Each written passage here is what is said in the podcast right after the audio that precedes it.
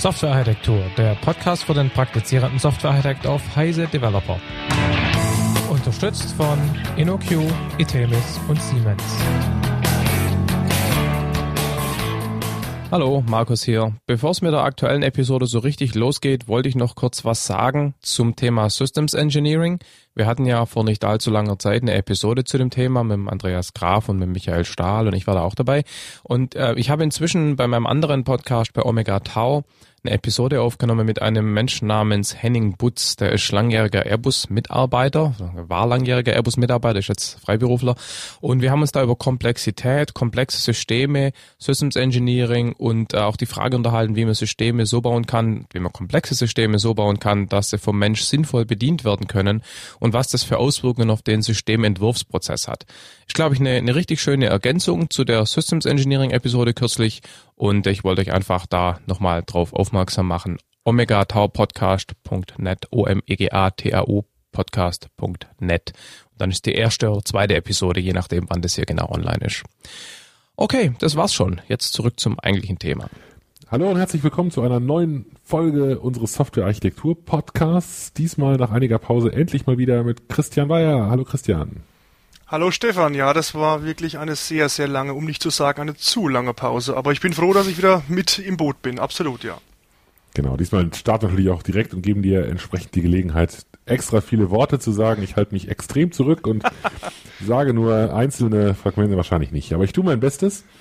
Und ähm, unser Thema heute ist Windows Azure. Spricht man das so aus? Also das ist vielleicht die allererste Frage. Ich bin begeistert von dir. Du hast es auf Anhieb richtig ausgesprochen. Klingt ein bisschen hessisch, finde ich. also, ja, wirklich, wir als Deutsche, wir könnten uns das eigentlich am besten merken, wenn wir so ans, ans südhessische Ärger denken. Ne? Genau. Äh, machst du schon wieder Azure, Alter. Ähm, genau. Soll auch nicht heißen, dass jetzt Windows Ärger macht, also das soll es nicht bedeuten hoffentlich. Also es ist wirklich mhm. Windows Azure bzw. Windows Azure Plattform. Das Lustige ist, gleich eine Anekdote mal von weg, äh, wie Microsoft diese Plattform vorgestellt hat. Das war ja auf der Professional Developer Konferenz in 2008. Ähm, haben ja sämtliche Program Manager äh, da Vorträge gehalten. Und naja, es ist ja durchaus ein, ein ziemlich kunderbunter Melting Pot Microsoft, so an unterschiedlichen mhm. Kulturen. Und da waren vielleicht irgendwie so 15 oder 20 Vorträge und ähm, in jedem Vortrag haben sie diesen, diesen Namen anders ausgesprochen natürlich, ja. Das war echt sehr lustig. Windows also Azure oder Windows Azure, Azure oder alles mögliche ja. kam davor. Ja. Azure oder Azuro Azuro, gut. Äh. Ähm, also das Das Ganze schreibt sich A-Z-U-R-E. Genau. Das hat, glaube ich, was mit der Farbe zu tun. Genau. Und äh, wie auch immer, man spricht es Azure und damit haben wir schon die erste Sache ähm, geklärt. Darüber wollen wir heute sprechen. Ähm, die Antwort auf Cloud Computing von Microsoft. So, so stufe ich das Ganze ein. Ja, und, ein Teil ähm, davon zumindest, ja. Okay. Und äh, darum bin ich mal sehr gespannt, ähm, was du uns dazu so erzählen kannst. Vielleicht starten wir einfach mal mit einem groben Überblick, mit ein, zwei Sätzen zu, zum, zum Umfeld allgemein und zu dem, was, was Windows Azure denn genau letztendlich tut. Genau. Also du hast ja schon angedeutet, ähm, Windows Azure beziehungsweise Windows, die Windows Azure Plattform. Da muss man schon wieder jetzt mal aufpassen.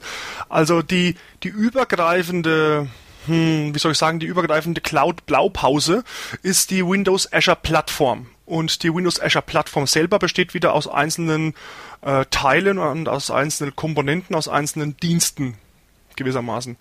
Wenn man also über Windows Azure mhm. spricht, muss man wieder genau definieren, meint man jetzt wirklich nur Windows Azure selber? Das wäre dann quasi ähm, ja Compute in der in der Cloud, ja, und Storage in der Cloud, oder spricht man über dieses ähm, dieses Gesamtkonzept der, der Developer Cloud, so nenne ich das immer von Microsoft, nämlich diese Windows Azure Plattform. Und das bringt mich dann auch schon zu dem Punkt, den du ja vorhin so angedeutet hast, dass äh, jetzt Windows Azure die Antwort ist von Microsoft auf Cloud Computing. Naja, teilweise, da hast du schon recht, aber Microsoft versucht es natürlich auch ein bisschen, ich sag mal, diversifizierter zu, äh, zu sehen und auch dann äh, ein bisschen äh, breiter zu positionieren. Es gibt mehr oder weniger so so drei Cloud-Ausprägungen. Also ich bin jetzt hier nicht konform mit dem Microsoft Marketing Jargon. Ne? Das bin ich ja sowieso nicht. Ich äh, formuliere es einfach mal nur so, wie ich es halt äh, in der Praxis dann auch wirklich sehe, äh, auch in vielen Kundenprojekten. Also die erste Ausprägung ist die sogenannte Productivity Cloud. Ja, das ist also alles, was so mit Online-Services äh, zu tun hat. Also so klassische Vertreter sind zum Beispiel Exchange Online oder andere ähm, wie ähm, SharePoint Online oder CRM Online. Mhm. Die sogenannte, naja, Developer Cloud ist jetzt alles, was sich rund um die Windows Azure Plattform ähm, rankt. Und last but not least natürlich noch so ein bisschen Private Cloud, weil dieses Buzzword darf natürlich auch in diesem Kontext nicht fehlen.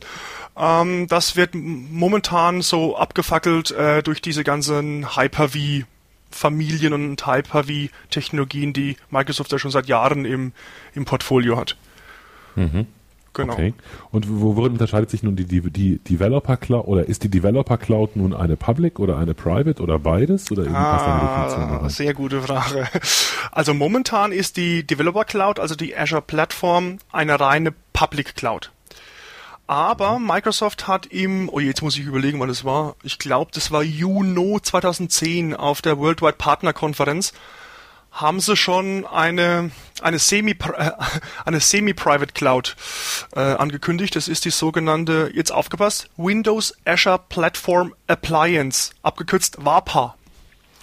Also diese Windows Azure Platform Appliance soll sozusagen Windows Azure Platform in a Box sein und ist gedacht für so große Partnerfirmen, ist gedacht für zum Beispiel auch für Regierungen und ist zum Beispiel auch gedacht für große Internet Service Provider, die eben diese Idee äh, von Windows Azure und der Windows Azure Plattform sozusagen außerhalb von Microsoft Data Centern äh, zur Verfügung stellen wollen. Das dreht sich natürlich dann primär um so Themen wie ähm, wie Datenschutz und Data Governance, wem gehören die Daten, ja, wie sind sie verschlüsselt, müssen sie überhaupt verschlüsselt sein und solche Dinge eben. Mhm.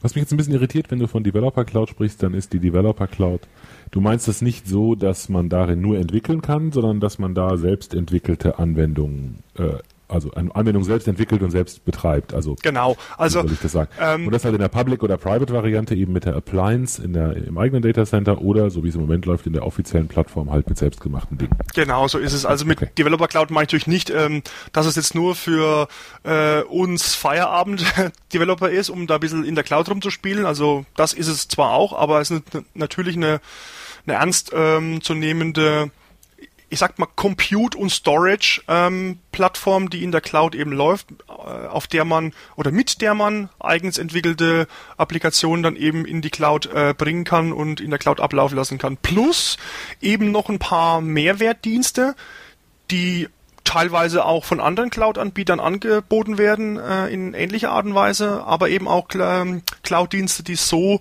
in der Art äh, eigentlich von den großen Cloud-Anbietern, jetzt wie zum Beispiel Google oder Amazon und äh, wer da eben sonst noch mit dem Spiel ist ähm, heutzutage, halt so nicht angeboten werden. Und das macht eben dann diese Gesamtheit dieser Windows Azure Plattform aus. Mhm. Vielleicht, also ich glaube, einige äh, Hörer sind möglicherweise ähm, erstmal darauf eingestellt, dass das Ganze eine reine Microsoft-Veranstaltung ist. Das ist es nicht, soweit ich das verstanden habe. Richtig? Man könnte es eigentlich ähm, meinen, ne? weil wenn schon Windows drin steht, ja. Mhm. Genau. Aber nee, ist es nicht, weil also man kann ja auf dem normalen Windows in Anführungszeichen kann man ja auch, ähm, ich sag mal, Java ganz gut machen und äh, PHP und Python und schlag mich tot. Und genauso ist natürlich auch in der Windows Azure Plattform. Also ich bin da technologisch jetzt nicht irgendwie fixiert, zum Beispiel auf .NET oder auf .NET Framework oder Visual Studio. Ähm, ganz im Gegenteil, es gibt zum Beispiel auch äh, entsprechende Plugins für Eclipse, wo du dann äh, direkt aus Eclipse raus mit bestimmten Diensten von dieser Windows Azure Pla äh, Plattform direkt in Kontakt treten kannst und direkt auch mit der Windows Azure äh, Plattform aus Eclipse heraus arbeiten kannst. Das heißt, ähm, Microsoft selber ähm, tut auch einiges, dass ich ähm, ja fast beliebige Java-basierte Systeme laufen lassen äh, kann. Sie machen sehr viel in dem PHP-Umfeld äh, und versuchen da eben diese Windows Azure Plattform äh, und halt einen speziellen Bereich, nämlich diesen diesen Compute-Bereich, wo meine eigenen Anwendungen drin äh, drin laufen, durchaus auch für für nicht .NETis ähm, schmackhaft zu machen. Ja, absolut. Mhm. Okay, also ich denke, da kommen wir noch ein bisschen drauf zu sprechen, was genau das dann vom Programmiermodell her äh, bedeutet. Ja. Was mich noch interessiert, weil ich hauptsächlich die anderen Plattformen halt ähm, kenne, wie ich zu meiner Schande gestehen muss. Ähm, ja äh, also Amazon ist, ähm, Amazon, die Amazon AWS-Plattform ist relativ infrastrukturzentrisch, da weiß man eigentlich relativ genau, was man da tut. Also man hat da noch ziemlich, ziemlich viel Einblick in die einzelnen Maschinen, die man dort startet. Ähm, in den Fakt, dass man das aus Images heraus macht, also da ist man noch relativ nah dran. Ja. Bei der Google-Plattform ist es anders, da ist man relativ weit weg ähm, und weiß das überhaupt nicht, sondern die Plattform skaliert im Prinzip ähm, automatisch für das, was man da drauf wirft. Mhm. Wie, wie positioniert sich Microsoft da? An welchem Ende oder genau in der Mitte? Also wenn du schon, so ja, wenn du schon diese beiden äh, fast Extreme, wobei, naja, ganz Extreme. Also so ganz extrem ist das beides Ganz extrem sind es ne? beide nicht, ne? Aber wenn wir jetzt mal wieder ein paar ein paar neue Buchstaben in die Buchstabensuppe, in die Cloud-Buchstabensuppe ähm, schmeißen, dann ist ja Amazon ähm, IaaS, also Infrastructure as a Service, ja. Ja. Ähm, ja. Google mit seiner App Engine äh, findet sich mehr so auf dieser Platform as a Service ähm, Schiene und oben drüber haben wir ja dann unsere guten altbekannten äh, und heißgeliebten SAS, also Software as a Service. Das heißt also, wenn man das so als Sandwich anguckt, äh, dann findet sich Microsoft mit seiner Windows Azure Plattform ähm, sowohl, naja, ich sag mal primär in diesem PAS-Segment, also schon mhm. in diesem Plattform as a Service-Segment. Es gibt Möglichkeiten in Windows Azure ein bisschen näher am Metall dran zu sein, aber nicht so nah wie bei Amazon. Das ist auch gar nicht gewollt, ja, also es ist quasi bei Design so. Ähm, aber man kann zum Beispiel näher am Metall, also mehr an der, an der, ja, an der virtuellen Maschine am Ende des Tages sein als bei der Google App Engine. Aber man kann auch sagen, okay, ich möchte komplett, naja, von der ganzen physikalischen Geschichte mit äh, VMs und mit Load Balancern und mit Netzwerkroutern und äh, Failover und weiß der Teufel was komplett äh, davon unabhängig sein und möchte damit nichts zu tun haben und kann also wirklich komplett als reines Plattform as a Service laufen. Mhm. Okay.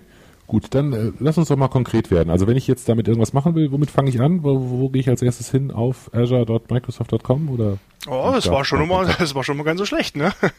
Also es gibt natürlich wie auch immer ähm, Show Notes und Links und die werden diesmal sofort zur Verfügung gestellt. Ich habe das nämlich diesmal vorbereitet. Was glaubst du denn? Wahnsinn. Wahnsinn, ne? Also die, die Produkt-Homepage, das ist äh, www.microsoft.com slash Windows Azure. Das ist aber mehr so, naja, ne, so das ist Marketing-Geschwängerte.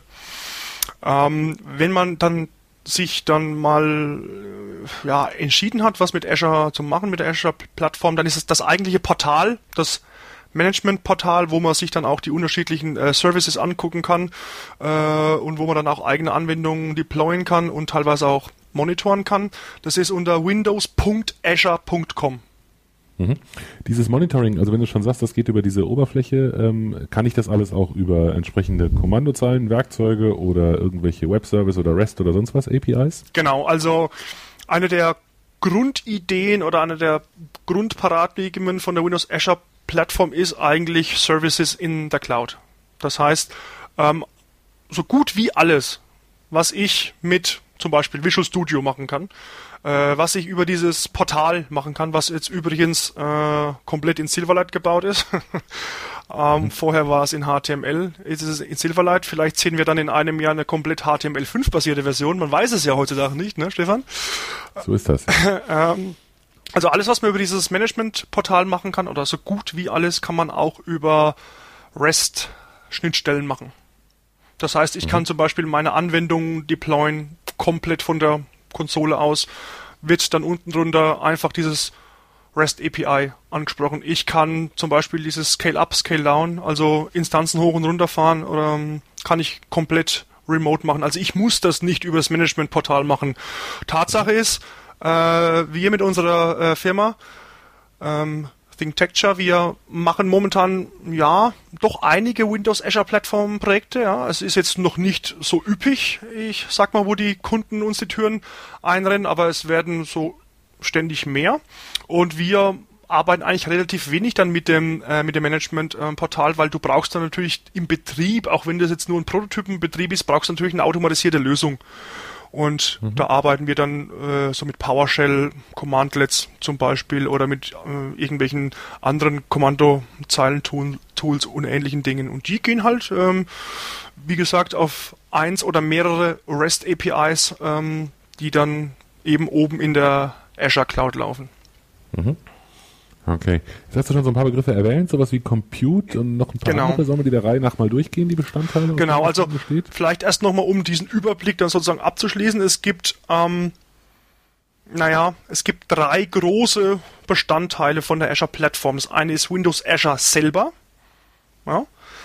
Der zweite Bestandteil ist SQL Azure. Das ist quasi SQL Server in der Cloud, in Anführungszeichen. Können wir vielleicht nachher noch mal kurz drauf eingehen. Und das dritte, das ist jetzt die sogenannte Windows Azure App Fabric. Und das ist etwas, ähm, was jetzt so in der Art und Weise, äh, sowohl von der Technologie, von den architekturellen Möglichkeiten, als auch von der Bündelung her, als, als Cloud-Produkt, als Cloud-Offering so eigentlich von keinem anderen angeboten wird. Bei allem anderen könnte man sagen, ja, ja, das haben wir ja teilweise schon gesehen, das ist alles nichts Neues, okay. Ähm, aber speziell bei dieser Windows Azure App Fabric ähm, gibt es durchaus Dienste, die ähm, sehr interessant sind und die wir zum, zum Beispiel auch schon heute äh, recht rege in dem einen oder anderen Projekt äh, bei Kunden auch einsetzen. Also das sind diese drei großen Blöcke oder diese drei großen Klötze. Und fangen wir einfach mal mit dem ersten an, würde ich sagen. Das ist nämlich Windows Azure selber. Also Windows Azure selber heißt, das ist eigentlich das, wo etwas von mir in der Cloud entweder liegt oder läuft. So möchte ich es mal formulieren. Nämlich Windows Azure selber äh, spaltet sich wieder in Windows Azure Compute und in Windows Azure Storage. Okay, Compute. Compute heißt, da läuft mein Code. Mein Code läuft in der Azure Cloud, sprich momentan mit dem Public Cloud ähm, Gedanken und Public Cloud Ansatz, mein Code läuft in der Microsoft Cloud. Und Windows Azure Storage heißt eben, okay, meine Daten liegen in der Microsoft Cloud. Das ist so Okay. die Grundidee erstmal von Windows Azure. Gut, das ist so ähnlich wie bei den anderen auch. Das ist Also ähnlich ne, wie bei den so- anderen auch, genau. Und jetzt äh, vielleicht, um ein bisschen detaillierter in Windows Azure Compute reinzugehen. Wie schon anfangs erwähnt, ähm, ist jetzt Windows Azure Compute eine Plattform as a Service Cloud Lösung. Das heißt, wir kümmern uns nicht ums Betriebssystem und wir kümmern, äh, wir kümmern uns nicht um die Infrastruktur. Naja, das mit der Infrastruktur, das kann man eigentlich so stehen lassen, äh, aber mit dem Betriebssystem, das ist mittlerweile so ein bisschen aufgeweicht. Ja, da gibt's auch ein bisschen so äh, schon jetzt so religiöse ähm, Fronten, die sagen, ja, ja, teilweise hat der Microsoft doch IaaS, also Infrastructure as a Service, aber meiner Meinung nach hat es das eben nicht oder noch nicht, aber ähm, also ich kann auf das OS, auf das Betriebssystem teilweise Einfluss nehmen, je nachdem, welchen Aufwand ich treiben möchte und welche, mh, wie soll ich sagen, welche Vorgehensweise ich denn dann wähle. Also die Idee ist auf jeden Fall, dass man sich nicht mit dem Betriebssystem und der Infrastruktur auseinander, auseinander, auseinanderzusetzen hat, sondern man konzentriert sich auf die Modellierung, auf das Schneiden, ja, sozusagen, wie es so schön auf Neudeutsch heißt, und auf die Implementierung von Anwendungen und Services. Das ist eben Windows Azure Compute sozusagen als Abstraktion. Und äh, da, dazu habe ich dann für meine für, für die Programmiersprache meiner Wahl ein, äh, ein Programmiermodell, das eben genau darauf zugeschnitten ist. Ja gut, also ich habe dann zwar, wenn ich mich für die Programmiersprache oder die Programmierplattform entscheide, habe ich durchaus auch ein äh, Programmiermodell. Das ist zwar recht dünn, aber du fängst ganz anders an, nämlich du fängst an zu denken ta tatsächlich wieder in Services, ja. Also du schneidest dann quasi deine Komponenten, deine Anwendungsbestandteile, die in der Windows Azure Cloud laufen sollen, schneidest du und modellierst du über so eine kleine domänenspezifische Sprache. Das ist das sogenannte Windows Azure Service Model. Und dieses Service Model, ähm, das ist recht umfangreich. Das wird auch äh, intern, also von Microsoft intern verwendet, um dann den Betrieb zu gewährleisten. Also es gibt sozusagen eine, eine Master-Ausprägung von diesem Service Model. Das wird dann von verschiedenen Bestandteilen in der Windows Azure Cloud äh, verwendet, um dann so Sachen wie Uptime zu gewährleisten, äh, wie, ähm, wie naja, dass du jetzt sagst, okay, ich hätte gerne immer zehn Instanzen am Laufen, ja, und was äh, passiert, wenn aber zwei Instanzen davon irgendwie abrauchen, weil gerade diese, diese, diese Server in dem Datacenter irgendwie abgefackelt sind. Also dieses Service-Modell wird sowohl für den Betrieb verwendet, als auch für die Entwicklung beziehungsweise die Entwurfsphase in der Entwicklung. Und über dieses Service-Modell modelliere ich sogenannte Roles. Und diese Roles, die werden dann ähm, konfiguriert und diese Roles, die können dann eben entweder übers Visual Studio jetzt äh, im Falle von .NET-basierter Entwicklung oder eben über so Kommandozeilen-Tools oder über das direkte Ansprechen von dem REST API für das Service Deployment können dann diese Roles deployed werden und Azure baut da oben in der Cloud für uns virtuelle Maschinen draus.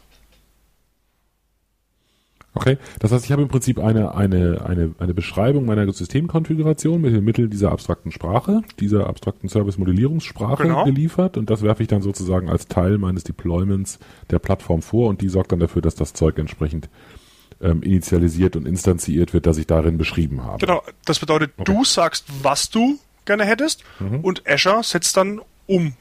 Ja, also mhm. die machen dann zum Beispiel, sagst du, okay, ich, ich habe jetzt eine Website oder eine Webanwendung. Ähm, die möchte ich jetzt gerne in Azure laufen lassen und ich möchte gerne, dass äh, die immer zwei Instanzen am Laufen hat, weil ich ja gerne dieses automatische Failover bzw. diese High Availability hätte. Ne? Und dann modellierst du das, dann sagst du, okay, ich hätte gerne jetzt eine, das heißt dann eben Web Role. Diese Web Role soll einen Input Endpoint haben, zum Beispiel über Port 80. Das wäre dann eben die Information für äh, für die Azure Cloud, okay, ich muss den Port 80 auf den jeweiligen Firewalls freischalten und muss den Load Balancer richtig programmieren. Und du sagst dann eben noch, okay, und ich hätte dann eben gerne immer zwei von diesen Instanzen. Und so kannst du jetzt verschiedenste äh, Konfigurationseinstellungen, das, dazu gehören eben Kommunikationsendpunkte, dazu gehören äh, irgendwelche Konfigurationseinstellungen, dazu gehören vielleicht irgendwelche temporären Ressourcen wie ähm, lokale lokale Dateien oder lokale Ordner auf der jeweiligen Instanz. Dazu gehören zum Beispiel Zertifikate, wenn du SSL oder andere ähm, ähm, X509 relevanten Aktionen betreiben willst. Und so konfigurierst du dann eben dein System und deployst es dann. Mhm. Und den, äh, der, der Code, den ich jetzt baue, um, äh, um die Geschäftslogik zu implementieren, den kann ich in irgendeiner der unterstützten Programmiersprachen dann bauen und mit dem ganzen Zeug zusammen deployen? Genau, so ist es. Ich meine, am einfachsten, ja, ist ja klar, und am schönsten, in Anführungszeichen, wird es natürlich innerhalb, ja, wird's innerhalb von Visual Studio dann ähm, gehen, beziehungsweise geht's natürlich schon seit längerem.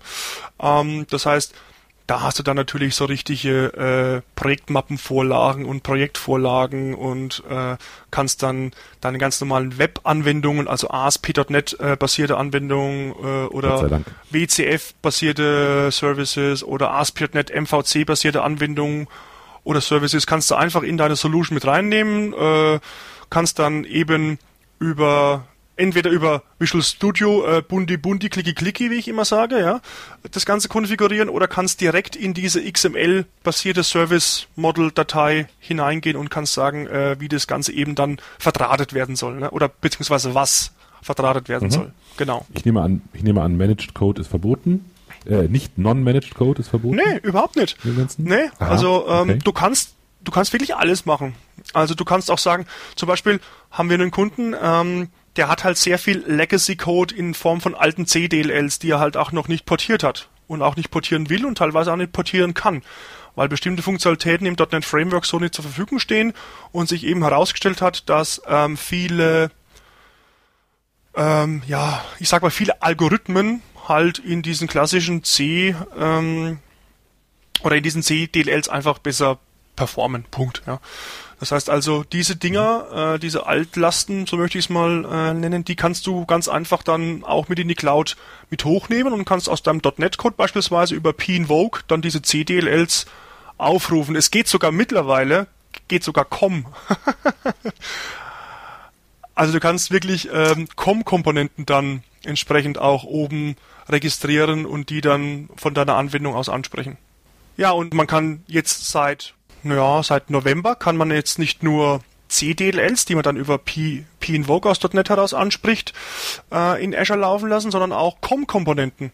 Das heißt also, äh, auch da haben natürlich viele Leute irgendwelche irgendwelche Altsysteme, wo sie bestimmte COM-Komponenten eben haben, die sie dann in der Cloud weiter verwenden möchten oder müssen und über bestimmte Start-up-Mechanismen, wenn also diese VMs dann hochfahren, ähm, kann ich dann meine COM-Komponenten registrieren und kann die dann auch aus meinen Anwendungen heraus ansprechen.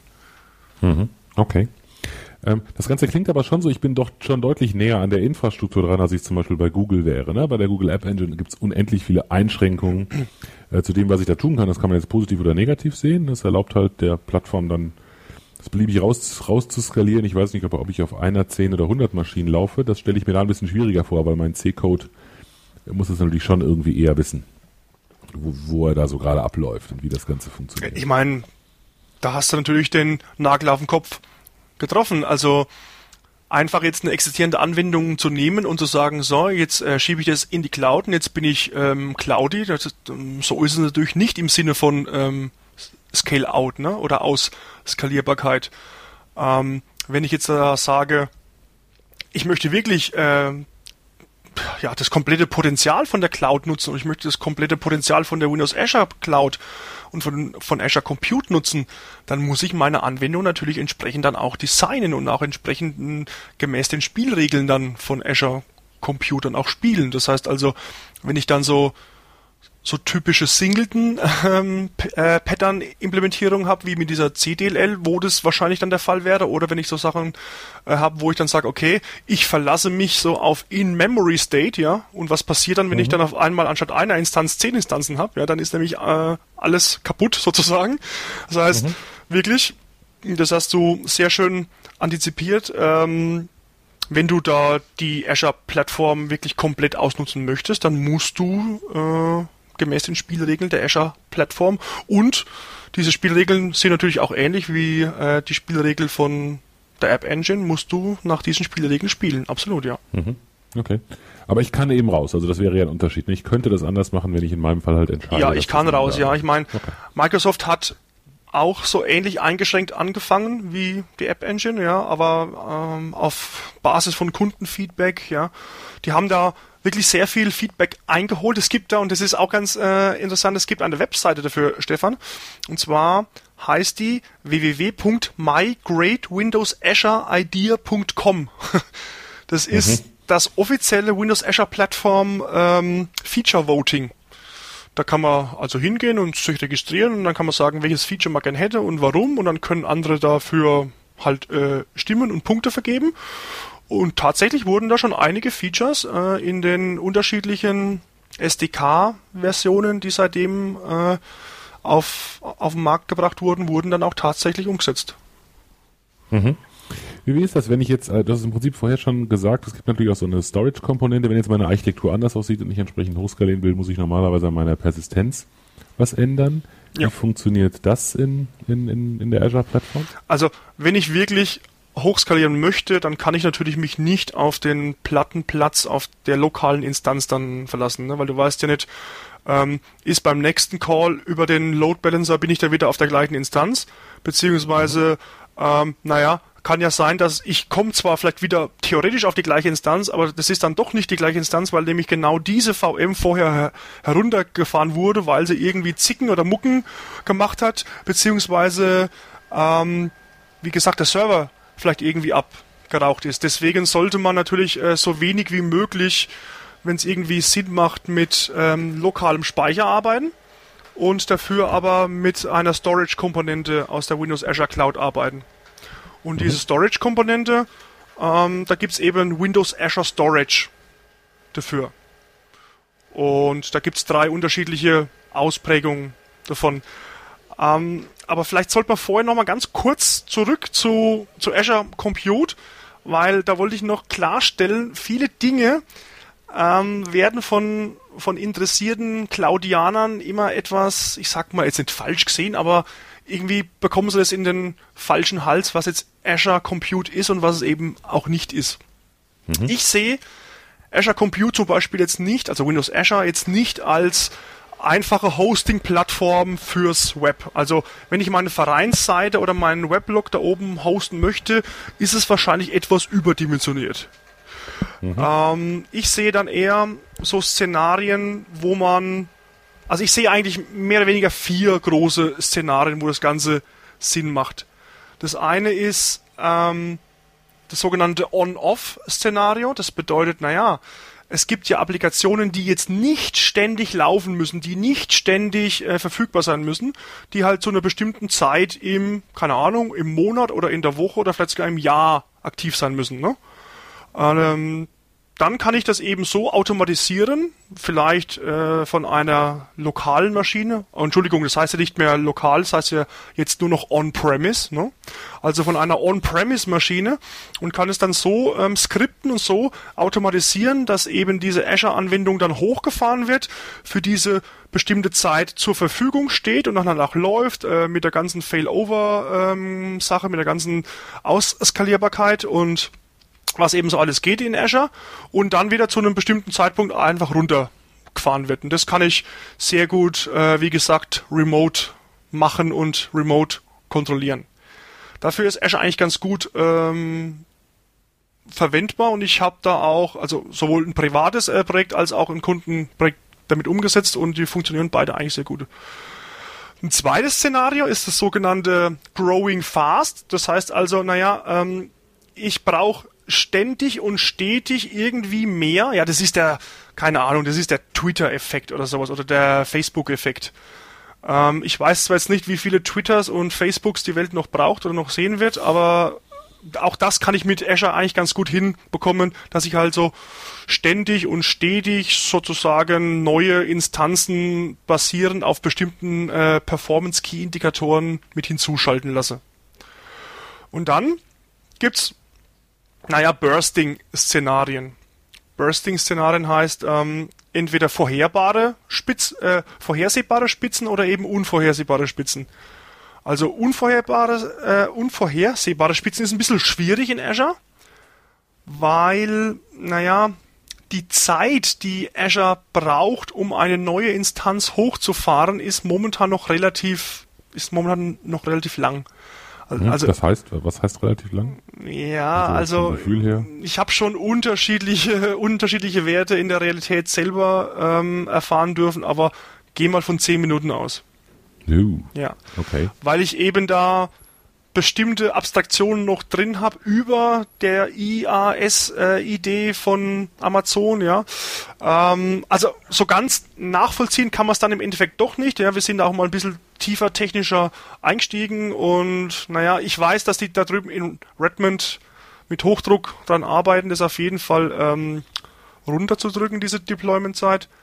Aber momentan muss man schon, äh, ja, also ich habe es schon in acht Minuten gesehen, ich habe aber auch schon 20 gewartet. Also ich jo. sag's vielleicht sollten, mal, vielleicht sollten die Jungs mal mit Linux experimentieren oder so. Entschuldige. Ja, ja, nee, nee, das ist natürlich ein absolut valider Punkt. Wir haben natürlich auch bei äh, ThinkTexture haben wir dann natürlich auch mit äh, Amazon ein bisschen experimentiert und da die, die Bootzeiten von den VMs im Vergleich Linux und Windows Server ist natürlich schon eklatant, ne, die Unterschiede. So ist das, ja. ja. Ähm, wobei da, ja, okay, ist natürlich so. Ähm, interessante Frage, was da alles tatsächlich hinzu, hinzukommt an Dingen, die sie oben drauf packen, aber lass uns das vielleicht nicht zu sehr im Detail diskutieren. Was du im Prinzip gerade gesagt hast, ist ja vor allem, dass die dass sich es immer dann lohnt, die Azure-Plattform einzusetzen, wenn man die Elastizität braucht, die sie bietet. Ne, wenn ich eben, wenn ich eben äh, nicht vorher genau weiß, wie viel ich brauche, wenn ich weiß, dass ich fünf Maschinen brauche, dann sagst du, interpretiere ich jetzt hinein, stelle ich mir irgendwo fünf Maschinen hin oder miete ich mir irgendwo fünf genau. Maschinen und dann nehme ich nicht Azure. Wenn ich, wenn ich nicht weiß, ob ich eine oder fünf oder 50 brauche oder wenn ich weiß, dass ich eine brauche, aber nur diesen Monat und nächsten Monat nicht oder fünf diesen Monat und nächsten Monat keine, dann ist Azure eine gute Wahl. Genau, so, aber eben momentan noch äh, unter der Prämisse, wenn das Elastiz Elastizitätszeitfenster, äh, ich sag mal so um die 15 bis 30 Minuten liegt. Mhm, ja, okay. Wenn ich dann also innerhalb von fünf Minuten reagieren muss, dann wird schon ein bisschen schwieriger, ganz ehrlich gesagt. Mhm. Jetzt gibt es ja ein, ein Szenario, das auch immer gerne von den, von den Anbietern platziert wird. Das ist sowas äh, Hybrides, sowas Gemischtes, wo man was im eigenen Datacenter hat und auch etwas im, in der Public Cloud hat. Jo. Ähm, da äh, ist Microsoft sicherlich auch nicht untätig. Gibt es da eine entsprechende Integration von der Public in die, von der Public Cloud ins Private Data Center ja, hinein? Ja, also ähm, das gibt es. Das ist momentan noch, äh, ich weiß nicht, ob das jetzt Beta ist oder CTP. Es ist ja bei Microsoft vieles CTP, also Community Technology Preview. Aber das ganze Ding heißt Azure Connect. Da kann mhm. ich quasi über einen äh, HTTPS basierten Tunnel kann ich ein VPN aufmachen zwischen meinen zwischen meinen Azure Roles und zwischen ja bestimmten oder beliebigen Maschinen, die ich eben auswähle, die bei mir lokal on-premise im Datacenter oder wo auch immer laufen, die dann halt eine mhm. Verbindung zur, zur Cloud herstellen können. Also ziemlich, also wiederum sehr ähnlich wie bei Amazon und Google, ne? Haben genau. Genau. Okay. Und diese, Gut. diese Rollen, um das Thema vielleicht äh, dann mit Azure Compute abzu, abzuschließen, gibt es eben drei unterschiedliche Ausprägungen, wie dann eine Rolle äh, in der Cloud dann tatsächlich laufen kann. Das eine ist die sogenannte Web Role. Das ist eigentlich mehr oder weniger äh, ein Windows Server 2008 oder Windows Server 2008 R2. Das kann man noch wählen. Ähm, plus Full IIS. Das heißt, da kannst du dann deine ASP.NET-basierten Anwendungen laufen lassen. Aber es gibt noch eine zweite, nämlich die sogenannte Worker Role. Das ist dann eine, das ist dann eine kopflose Rolle, wie ich immer sage. Das heißt, da habe ich kein IIS und äh, kein gar nichts, sondern dann habe ich einfach nur so einen Arbeiterprozess, wo ich dann so so langlaufende Prozesse und langlaufenden Code eigentlich ähm, laufen lassen kann, der dann in seiner eigenen dedizierten VM dann vor sich hin wursteln kann und vielleicht wieder dann mit anderen äh, Rollen und anderen Instanzen von anderen Rollen vielleicht kommunizieren kann. Und mhm. Die dritte Rolle ist eben die sogenannte VM-Role. Das ist jetzt die Virtual Machine Role. Und das ist eben genau der Kandidat, wo viele Leute glauben, juhu, jetzt haben wir doch Infrastructure as a Service in der Azure Cloud. Aber ganz so ist es eben nicht. Weil ein ganz wichtiges Konzept ist ja eben diese, diese Idee der Abstraktion über dieses Service Model, über diese abstrakte Sprache. Und diese abstrakte Sprache wird von einem sogenannten Windows Azure Fabric Controller in der Cloud oben verwendet, wie ich es vorhin schon so angedeutet habe, um jetzt tatsächlich ähm, die Instanzen am Laufen ähm, zu halten, dass sie erreichbar sind, etc. pp. Und das macht er mit der Web Role, das macht er mit der Worker Role und das macht er natürlich auch mit der VM Role. Das heißt, obwohl ich jetzt mir meine eigenen VMs lokal zusammenstellen kann, konfigurieren kann und dann in die Azure Cloud hochschieben kann, diese VM Role äh, und diese Instanzen von der VM Role, die unterliegen immer noch der Idee von Platform as a Service. Das heißt, mhm es kann sein, dass beim nächsten Call ich auf einer komplett frisch konfigurierten äh, VM-Instanz auf einmal lande. Ja, also nur weil ich jetzt eine VM bauen kann, heißt es noch lange nicht, dass ich jetzt Infrastructure as a Service habe, sondern es ist immer noch Platform as a Service. Und das ist ein ganz essentieller Punkt. Mhm. Okay. Gut. Habe ich verstanden. Sehr schön. Gut, die Storage fehlt uns Genau, noch, so, da waren wir ja hängen geblieben, ne? genau. Mhm. Also es gibt drei drei verschiedene Storage Services. Wobei eigentlich sind es nur zwei und der dritte, naja. Aber es ist so ähnlich wie bei Amazon. Es ist einmal Blob, Table hm. und Queue. Also fangen wir mal von hinten äh, her an. Queue ist quasi so ähnlich wie Simple Queuing Services von mhm. Amazon. Das heißt also ähm, ein Best Effort FIFO Queuing Mechanismus mit einem REST-Kopf vorne dran. Mhm. So kann man es eigentlich sagen. Äh, und wird primär verwendet oder soll laut Aussagen von Microsoft primär verwendet werden, um jetzt zwischen unterschiedlichen Roles in Azure Compute und Role-Instanzen äh, zu kommunizieren. Also für eine inhärent asynchrone und äh, potenziell hochskalierbare Kommunikation zwischen unterschiedlichen Rolleninstanzen. Hm? Das, das heißt, ich schiebe in meiner, in meiner Web-Roll schiebe ich irgendetwas rein in eine Queue und mit vielen, vielen Workern hole ich das dann ganz genau so ist raus es. und verarbeite. Ganz genau so ist es mhm. gedacht. Okay. Dann haben wir Table Storage. Das ist jetzt ein NoSQL-Ansatz, wo ich eben sage, okay, ich habe ein Storage-System, ähm, was prinzipiell, theoretisch und vielleicht auch äh, praktisch unendlich skalieren kann. Ähm, ich habe da einen komplett schemalosen Ansatz, habe zwar ein Programmiermodell in .NET, ja, das ich dann über Link, also über Language, Language Integrated ähm, Query, dann entsprechend nutzen kann, um meine Daten dann abzufragen beziehungsweise ähm, abzudaten und zu schreiben, aber im Prinzip ist es komplett schemalos. Und last but not least haben wir dann noch den, den Blob Storage. Naja, das ist jetzt vielleicht vergleichbar mit äh, S3, also mit Simple Storage Service von Amazon, wo ich dann auch einfach ein ich sage es einfach mal, ein Dateisystem in der Cloud habe mit einem REST-Kopf vorne dran, sodass mhm. ich dann eben das, was ich in meinen Web-Worker oder VM-Roles mache, dann halt wirklich dauerhaft persistieren kann in einem Service in der Cloud. Okay, dieser Table Store, was ist das für ein, für ein, äh, für ein Modell dann? Also was für ein Datenmodell verbirgt dahinter? Das ist also äh, irgendwas so ähnlich wie SimpleDB, irgendwie sowas Tuple-orientiertes? Oder genau, genau, also ich, ich, ähm, ich, kann, ich kann Tables haben und in Tables sind Entities und Entities sind aber schemalos. Das heißt, ich kann in einer Table beliebig viele ähm, Typen von Entities haben. Also der Klassiker ist halt, dass man sagt, okay, ich modelliere wirklich meine Anwendung da oben jetzt so Use Case basiert und sag dann halt, okay, ähm, ich pfeife auf Normalformen ja, und auf zwei Normalformen und drei Normalformen und Foreign Keys und das ganze Getönse und sag halt, okay, ich mache das ganze Use Case orientiert und packe das zusammen, was wirklich für diesen Use Case, also zum Beispiel für das Lesen von, keine Ahnung, Kundendaten oder das Lesen von Bestellungsdaten, was da eben zusammengehört. Das ist dann halt äh, der Kunde selber, dann vielleicht irgendwie die Adresse von dem Kunden und dann eben die Bestellung und die einzelnen, äh, die einzelnen Items auf der Bestellung. Das halt alles in eine Table rein. Okay, das ist natürlich jetzt das, was die, äh, also was irgendwie alle machen, die in der Cloud irgendwas, oder was alle am Anfang zumindest gemacht haben. Und irgendwie sind alle, glaube ich, den gleichen Weg gegangen und Microsoft vielleicht als erstes und haben gemerkt, das ist zwar eigentlich das Richtige und wir können 100 Jahre sagen, dass es das Richtige ist, aber Leute, äh, zumindest wenn ich diese, wenn ich diese große Skalierbarkeit haben möchte, die Leute wollen irgendwie doch dann ihre gute alte relationale Datenbank wieder haben Genau. und ähm, ich glaube, da kommen wir später nochmal drauf, Ja, ne? dass genau. das irgendwie auch da nicht anders ist. Okay. Gut, ähm, damit haben wir die Azure Plattform.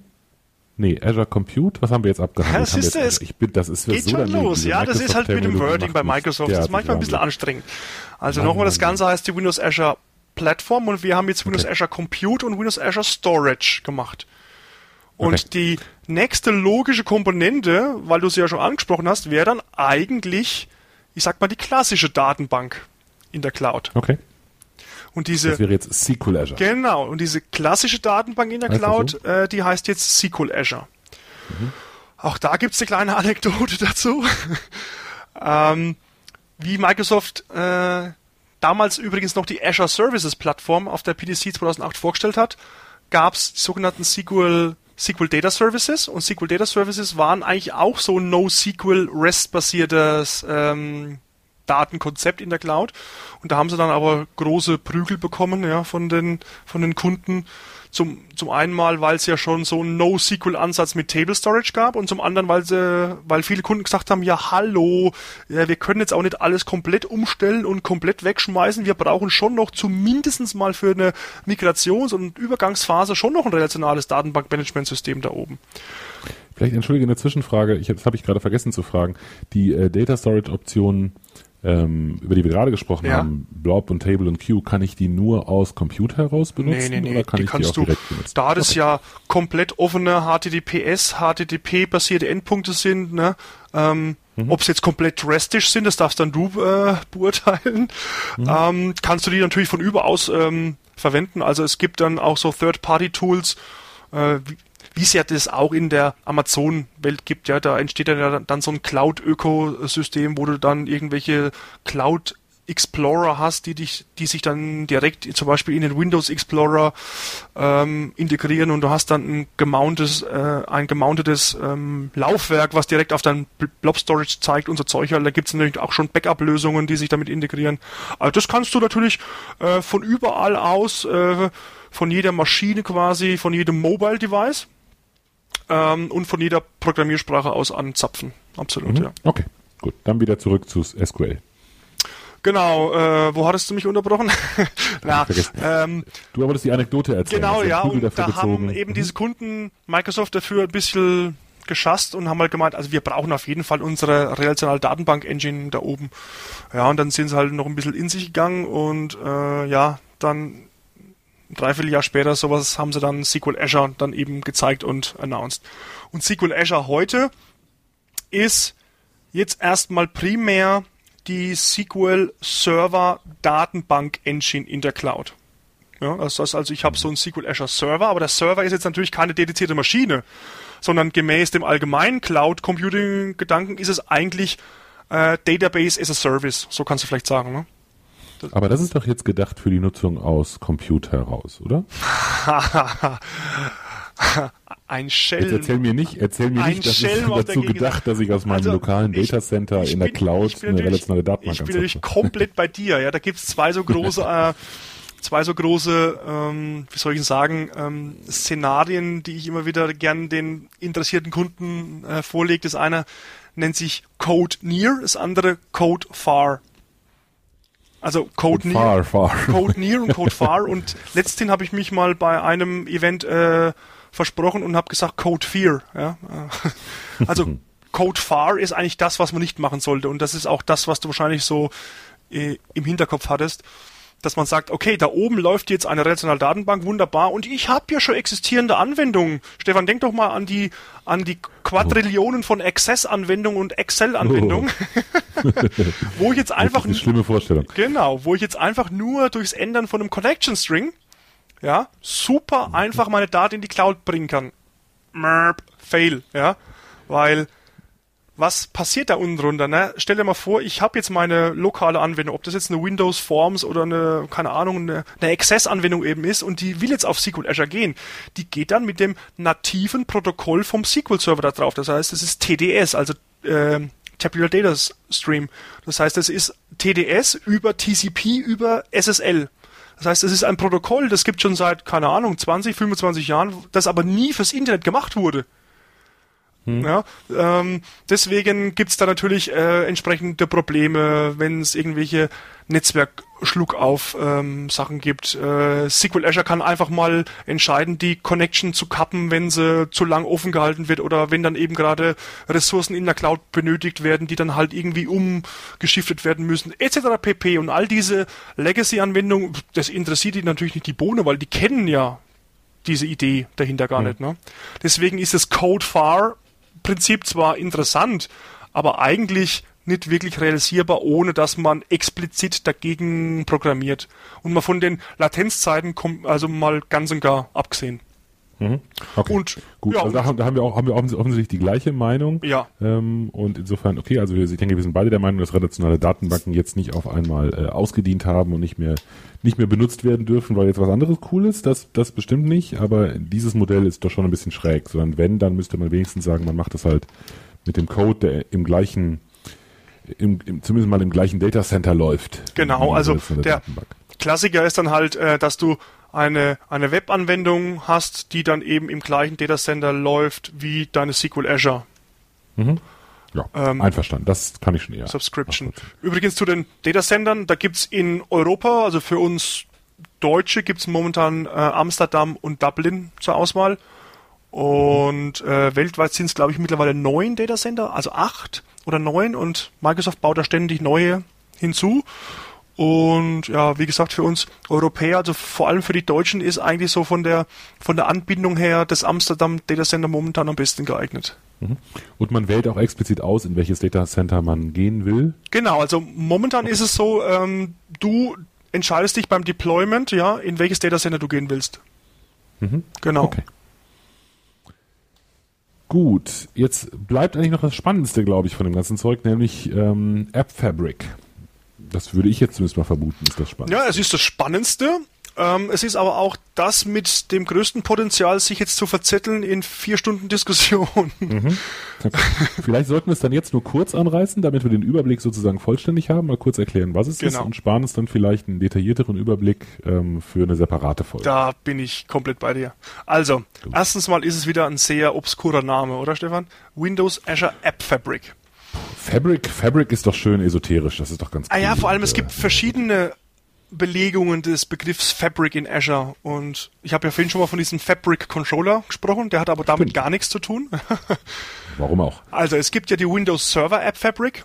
Das ist ein verteilter Memory Cache, also ein verteilter In-Memory Cache und eine Erweiterung, so eine Application Server Erweiterung für den IIS. Und dann gibt es die Windows Azure App Fabric. Die sind jetzt, ich sag mal, technologisch noch äh, ziemlich weit auseinander, aber sollen dann über die nächsten paar Iterationen, um nicht zu sagen Jahre, äh, hinweg zusammenwachsen. Und die Azure App Okay. Fabric, die bietet momentan drei Dienste an. Der eine ist ein Caching-Dienst. Das ist quasi mehr oder weniger die Erweiterung von diesem verteilten Memory Cache für die, äh, für die On-Premise-Lösung, aber diesmal halt eben als Cache-Service in der Cloud. Das ist also eine sehr interessante ähm, Geschichte, um eben die Latenzen zu minimieren, dass ich nicht jedes Mal einen Roundtrip zum Beispiel auf Table Storage brauche, nicht jedes Mal einen Roundtrip auf meine SQL Azure Datenbank und ähnliches. Der zweite Dienst ist der sogenannte Access Control Service. Das ist also ein, und das ist jetzt immer schwierig in eins bis zwei Sätzen zu erklären. Ähm, der Access Control Service ist ein, ist ein Dienst, mit dem ich quasi regelbasiert Autorisierungsentscheidungen treffen kann. Das heißt, der, das ist ein Dienst, der funktioniert gemäß dieser Basisidee von claimsbasierter Sicherheit. Das heißt, hier geht es darum, dass ich mich authentifiziere bei irgendeinem Identity Provider. Das könnte jetzt Google sein, das könnte jetzt, hm, sagen wir mal, Yahoo sein oder Live ID oder mein eigener Identity äh, Provider in der Firma. Mit diesem Token gehe ich dann zum Access Control Service und der Access Control Service guckt dann basierend auf Regeln, die ich vorher da eingestellt habe und konfiguriert habe, was er jetzt mit diesem Token machen soll und schickt dann ein resultierendes Token zurück an die eigentliche Anwendung und die Anwendung guckt dann in dieses Token rein, was derjenige Aufrufer, also der eigentliche Benutzer jetzt denn überhaupt tun darf. Und mhm. das ist ähm, also eine sehr spannende Geschichte, also dieses, dieses ganze Thema, dieses ganze Themenumfeld und da müssen wir auch noch unbedingt eine eigene Episode machen, also äh, tokenbasierte Authentifizierung, claimsbasierte Sicherheit, Autorisierung und äh, Personalisierung, das ist momentan ein ganz, ganz, ganz großes Thema. Ähm, und wie wir wissen, jetzt auch nicht nur in der Windows und Microsoft und .NET-Welt, weil wir vor allem auch Anfragen bekommen für Interoperabilität mit anderen Lösungen und Plattformen und eben auch die Integration in die Cloud. Und der Access Control Service ist da eben, ich sag mal, ein Mosaikstück in dieser ganzen äh, claims-basierten Sicherheitsgeschichte, die Microsoft halt anbietet, sowohl on-premise als dann auch in der Cloud. Mhm. Und last but not least der Service Bus. Der Service Bus ist jetzt, äh, ich nenne ihn immer ein Kommunikationsrendezvous-Punkt in der Cloud. Und zwar kann ich da basierend auf der Idee von einem Anwendungsendpunkt, also wenn man die WCF kennt, und ich glaube, wir haben ja auch schon mal über die WCF hier gesprochen, ne? Mhm. Ähm, wenn man die WCF kennt, mit der Windows Communication Foundation kann ich Services bauen, entweder so ähm, Operation basierte, also mehr so in die Soap-Welt hinein oder so leicht REST angehauchte, aber ich brauche immer sogenannte Kommunikationsendpunkte. Und jetzt mit dem Service Bus kann ich Kommunikationsendpunkte in der Cloud aufmachen, über einen sicheren Kanal, ja, also auch äh, über SSL abgeschottet beispielsweise und habe damit die Möglichkeit sozusagen die Lücke zu schließen von On-Premise und Cloud und Cloud und On-Premise, aber jetzt nicht über diesen VPN-Gedanken, wie das mit ähm, Azure Connect möglich ist, sondern basierend auf einer Anwendung oder sogar auf, auf Endpunktebene in einer Anwendung. Das heißt, du kannst eine Anwendung laufen lassen, lokal, und kannst nur einen Kommunikationsendpunkt in der Cloud aufmachen, der dann über eine öffentliche Adresse, aber natürlich abgesichert, auf dem Servicebus ähm, erreichbar ist und kannst dann von, naja, von anderen mobilen Endgeräten oder wieder von anderen Services oder äh, von anderen Windows-Anwendungen, beziehungsweise du kannst eigentlich von jeder beliebigen Plattform dann auf diesen öffentlichen ähm, Endpunkt zugreifen ja, das kann dann authentifiziert und autorisiert äh, passieren. Da kommt dann wieder der Access Control Service mit ins Spiel. Und die Message, ja, also die Daten, die du da eigentlich hinschickst, die werden dann wieder runtergereicht an den Service oder die Anwendung, die eigentlich bei dir läuft. Und der kann dann wieder Antworten hochschicken, die dann wieder hochgepumpt werden an den Servicebus und wieder zurück als Antwort an den eigentlichen Aufrufer. Das heißt, somit habe ich wirklich so einen so einen generischen Kommunikationsrendezvous-Punkt in der Cloud, äh, um ja eben diese, diese Brücke von lokal und Cloud und Cloud und lokal schlagen zu können. Mhm. Das ist ein, ein Szenario, vermute ich, wäre dann auch, dass ich das Ganze mische und irgendwelche, wie war es jetzt, Azure Plattform, Azure Compute Services habe, die halt irgendwie in der Cloud laufen und sich mit dem Service Bus verknüpfen und interne, in, in meinem eigenen Datacenter laufende Anwendungen habe, die sich auch mit dem Service Bus verknüpfen und alle zusammen bilden dann irgendwie meine Gesamtanwendung. Ganz genau so ist es. Ganz genau okay. so ist es. Und wir haben da auch einen Prototypen gebaut für eine Firma hier in Unterfranken. Ähm, die verwenden iPhones und iPads, ja, um sozusagen bestimmte Datenbestände aus der aus der Unternehmung herauszubekommen, aber ohne dass jetzt irgendwie die ganzen Firewalls äh, da durchlöchert werden müssen. Und mit dem Servicebus haben wir da also auch eine interoperable Art und Weise hinbekommen, äh, weil ein Programmiermodell vom Servicebus ist zwar die WCF, also die Windows Communication Foundation, ähm, aber ein anderes Programmiermodell ähm, ist das sogenannte Message Buffer API und das Message Buffer API ist komplett REST basiert. Mhm. Okay. Das heißt, ich kann, okay, also ich will es noch nicht wiederholen, dann kann ich im Prinzip natürlich meine Anwendung mit irgendwas programmieren, ähm, solange ich sie daran anhängen kann. Genau. Ja, okay. Genau. Gut, ich glaube, da müssen wir wirklich nochmal tiefer einsteigen Ja. und vielleicht auch nochmal die Unterschiede herausarbeiten. Vielleicht ist es auch mal interessant, ähm, dann wirklich mal diese fortgeschrittenen cloud-orientierten Programmiermodelle in, auf verschiedenen Plattformen miteinander zu vergleichen. Ähm, aber das sparen wir uns für eine Zukunftsfolge. Genau. Ähm, was mich noch interessieren würde, was, äh, was hat Microsoft denn für eine Preispolitik mit dem Ganzen? Kann ich das jetzt einfach mal ausprobieren? Gibt es da ein Free-Tier-Angebot für die Einsteiger oder äh, wird es gleich richtig teuer und was kostet es überhaupt? Genau, das ist eigentlich was, eine, was bekomme ich dafür? Ist das ist eine sehr gute Abschlussfrage. so. Also ich habe in diese Linksammlung, die wir auch zur Verfügung stellen werden, habe ich mal das, die sogenannte Windows Azure Plattform Angebotsvergleichstabelle mit aufgenommen und an der sieht man eigentlich perfekt, welche Angebote es gibt. Ähm, also es gibt auch Probierangebote, wenn man zum Beispiel MSDN Subscriber ist, ja, also als als Softwareladen, der heutzutage auf der Windows und .NET Plattform entwickelt, hat man normalerweise so eine MSDN Subscription und dafür bekommt man dann also einen relativ hohen Gegenwert, äh, um eigentlich jeden Monat eine Compute-Instanz von einer von einer kleinen Server-Instanz 24 mal 7 durchlaufen lassen zu können.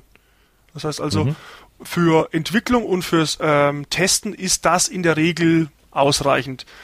Wenn jetzt ähm, wenn jetzt Firmen oder auch Einzelkämpfer vielleicht auch noch Microsoft Partner sind. Microsoft hat ja so ein Partnerprogramm, äh, da gibt's dafür auch dann die sogenannten Cloud Essentials. Also es gibt insgesamt, lass mich mal gucken, eins, zwei, drei, vier, fünf, sechs verschiedene Pakete, äh, die ich mir entweder erkaufen kann oder eben dann über die entsprechenden Mitgliedschaften in anderen Programmen dann sozusagen als Gutzahl obendrauf bekomme.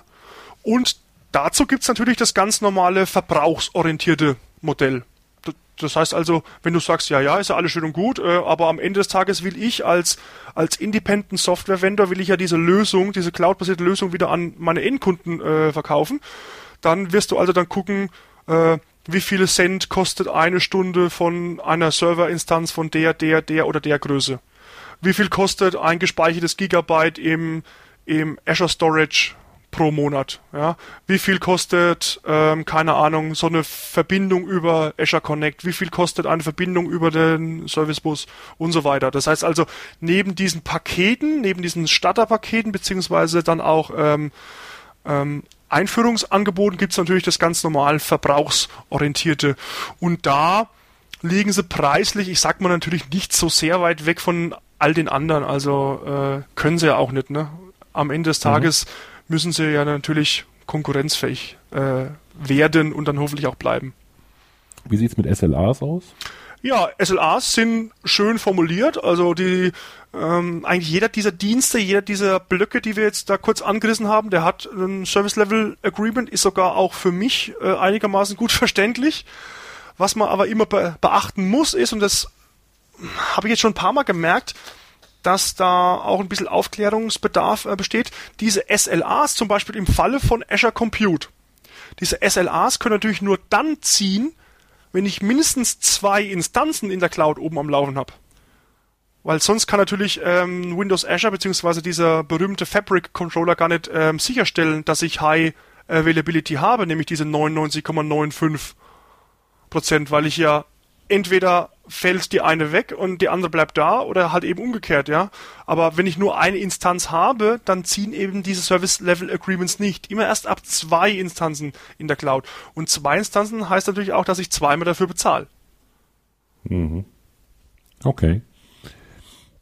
Gut, und natürlich muss man auch wissen, das wird bei Microsoft nicht anders sein als bei den anderen auch. Ähm, wenn das SLA nicht eingehalten wird, dann wird im aller, aller günstigsten Fall das zurückvergütet, was man für den Dienst bezahlt Ja, hat. nicht einmal das. Also Was natürlich, also wenn überhaupt, was natürlich in keinem Verhältnis zu dem steht, was für einen selbst möglicherweise an der Anwendung dranhängt. Aber das ist halt klar. Das ist halt klar, das, das sind diese Cloud-Modelle. Ja. Ich Ja. bekomme dann bei Microsoft bekomme ich dann quasi einen Gutschein für den Folgemonat.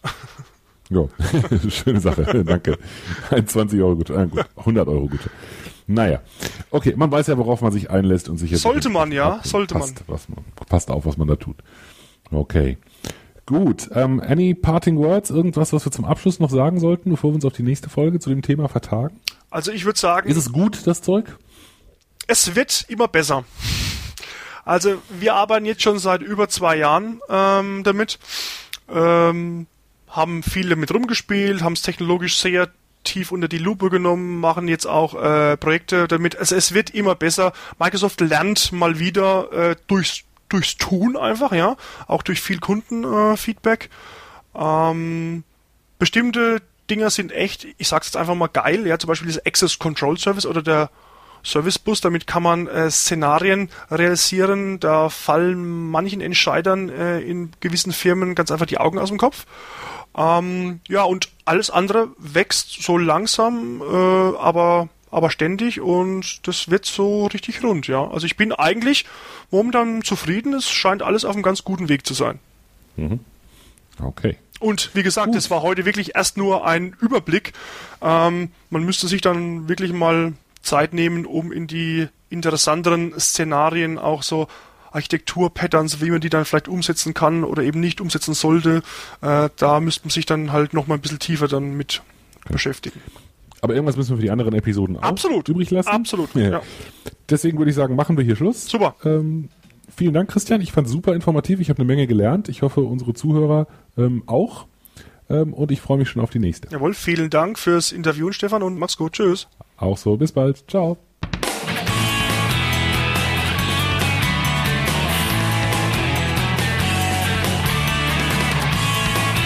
Vielen Dank fürs Runterladen und Anhören des Heise Developer Architektur Podcasts. Der Podcast wird produziert von Michael Stahl, Stefan Tilkopf, Markus Völter und Christian Weyer und ist gehostet auf dem Heise Developer Channel unter www.heise.de slash developer slash podcast. Wir freuen uns über jegliches Feedback via Mail, Kommentaren auf der Webseite oder als selbst aufgenommenes MP3 bzw. als Anruf auf unserer Voicebox. Die Kontaktmöglichkeiten finden sich im Detail auf der Webseite. Alle Episoden des Podcasts sind lizenziert unter der Creative Commons Non-Derivative 3.0 Lizenz. Das bedeutet, die Episoden als Ganzes können für nicht kommerzielle Zwecke verwendet werden. Änderungen sind nicht erlaubt und es muss immer die Quelle angegeben werden. Näheres unter creativecommons.org.